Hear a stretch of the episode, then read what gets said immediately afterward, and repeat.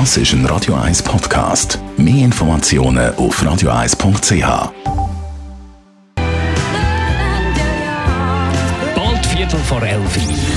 Gesundheit und Wissenschaft auf Radio 1. Unterstützt vom Kopfwehzentrum Irlande Zürich. www.kopfwww.ch zum Glück konsolieren wir hier bei Radio 1 ab und zu mal das Wissenschaftsportal der Royal Society. Sonst hätten wir ja gar nicht mitbekommen, was die beiden Forscher Carolina Ugla und Gunnar Andersson von der Universität Stockholm da Spannendes zum Thema Heirat herausgefunden, beziehungsweise Scheiden herausgefunden. Sie haben ganz, ganz viele statistische Daten miteinander verglichen und plötzlich gesehen, Wer mit vielen Leuten vom anderen Geschlecht in einem Team zusammenarbeitet, der lässt sich eher scheiden. Die Chance wird natürlich auch größer, dass man sich verliebt, das ist klar.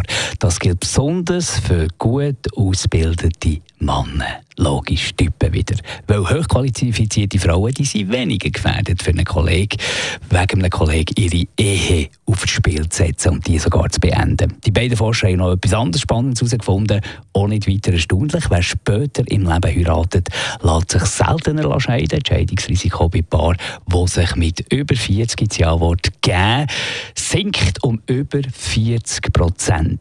Wir können also ableiten, ab einem gewissen Alter denkt man ihre Ehe nicht mehr an Scheidung. Vielleicht ab und zu am Mord oder nicht mehr.